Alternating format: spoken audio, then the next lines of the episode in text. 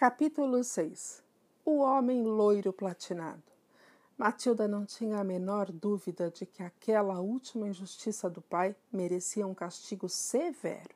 Enquanto comia aquele peixe horrível com batatas fritas e ignorava a televisão, ficou imaginando várias possibilidades.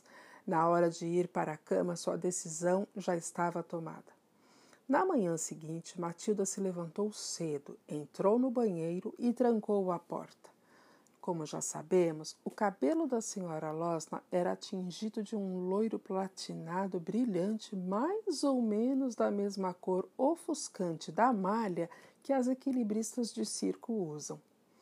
O trabalho maior de tintura ela fazia duas vezes por ano na cabeleireira, mas uma vez por mês a senhora Losna revitalizava a cor, lavando os cabelos com um líquido chamado tintura para cabelos loiro platinado, extra forte. Aquela lavagem também servia para atingir os cabelos castanhos perto das raízes. O frasco de tintura para cabelos loiro platinado extra forte ficava guardado no armário do banheiro e no rótulo bem embaixo estava escrito Cuidado, contém peróxido. Mantenha longe do alcance das crianças. Muitas vezes Matilda ler aquilo fascinada. O pai de Matilda tinha cabelos pretos, que ele usava repartidos no meio e dos quais tinha muito orgulho. Cabelos bons e fortes significam que há um cérebro bom e forte por baixo, ele dizia. Como Shakespeare, Matilda comentou certa vez. Como quem? Shakespeare, papai. Ele era inteligente? Muito, pai. E ele tinha muito cabelo, não é? Ele era careca, pai. Só você, e você só sabe falar asneira, é melhor ficar de boca fechada. Irritara-se o pai. O fato é que o senhor Losna mantinha seus cabelos brilhantes e fortes, ou pelo menos era assim que ele achava, esfregando-o todas as manhãs com grandes quantidades de uma loção chamada tônico capilar óleo de violetas. Um frasco daquela mistura lilás perfumada sempre ficava na prateleira sobre a pia do banheiro, ao lado das escovas de dentes. E uma massagem capilar vigorosa com o óleo de violetas acontecia diariamente depois que o Sr. Losna acabava de fazer a barba. Essa massagem era acompanhada de sonoros grunhidos, suspiros e exclamações. Ah! Agora está melhor. Este é o segredo: esfregar bem nas raízes. Matilda ouvia claramente aqueles ruídos lá do seu quarto do outro lado do corredor. Bem de manhãzinha, na privacidade do banheiro, Matilda abriu o frasco de óleo de violeta e despejou três quartos do conteúdo dentro da pia. Depois, encheu o frasco com a tintura forte para cabelos loiro platinado de sua mãe.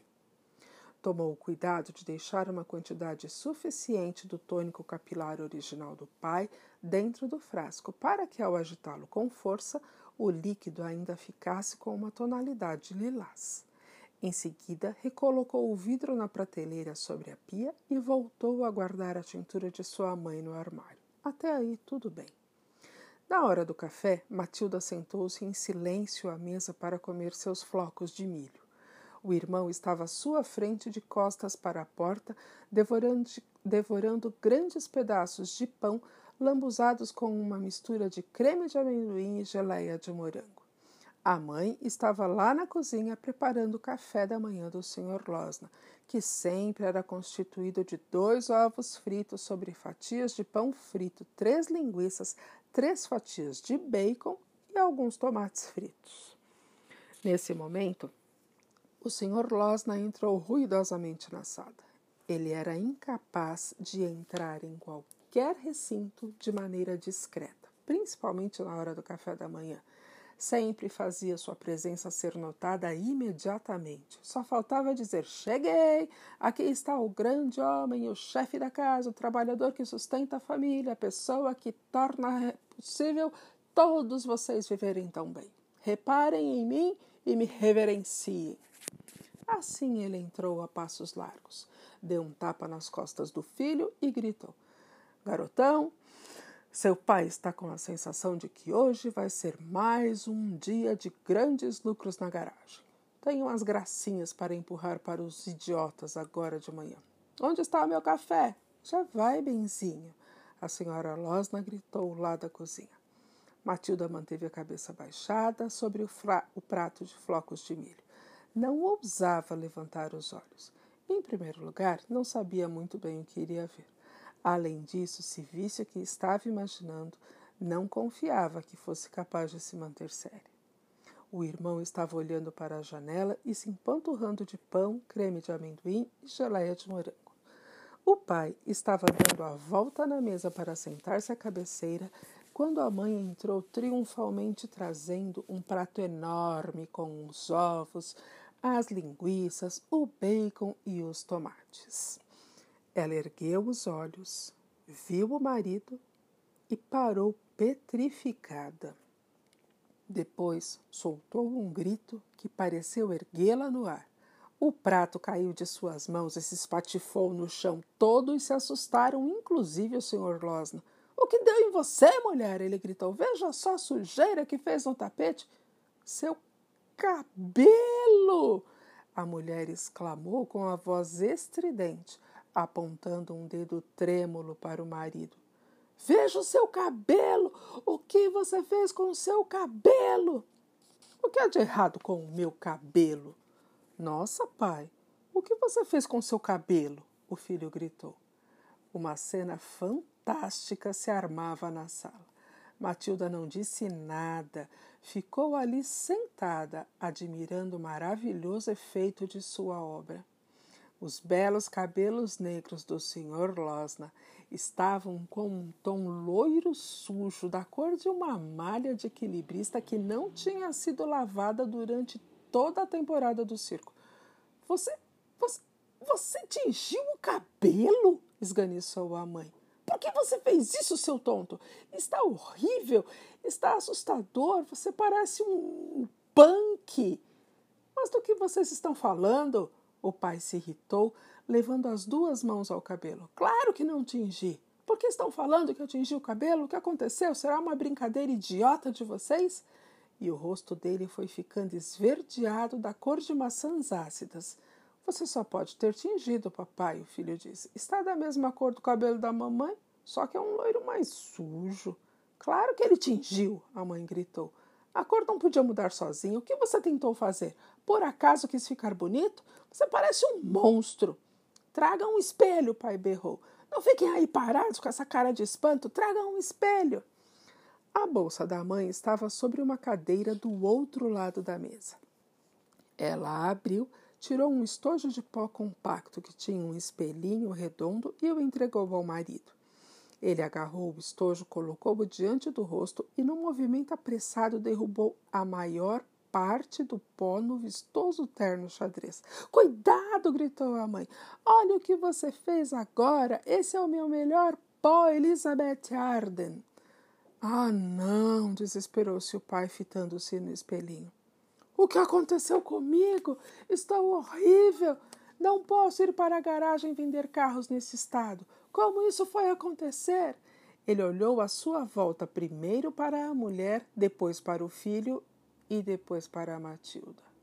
Como isso pode acontecer? berrou. Ora, papai, Matilda disse sem elevar a voz. Acho que você não prestou atenção e pegou o frasco de tintura, de tintura da mamãe, em vez de pegar o seu. Claro que foi isso! Francamente, Harry, como você consegue ser tão burro? Por que não leu o rótulo antes de começar a despejar essas coisas em cima de você? A minha tintura é terrivelmente forte. Eu só uso uma colher de sopa de tintura dissolvida numa bacia cheia de água. E você colocou um monte direto na cabeça.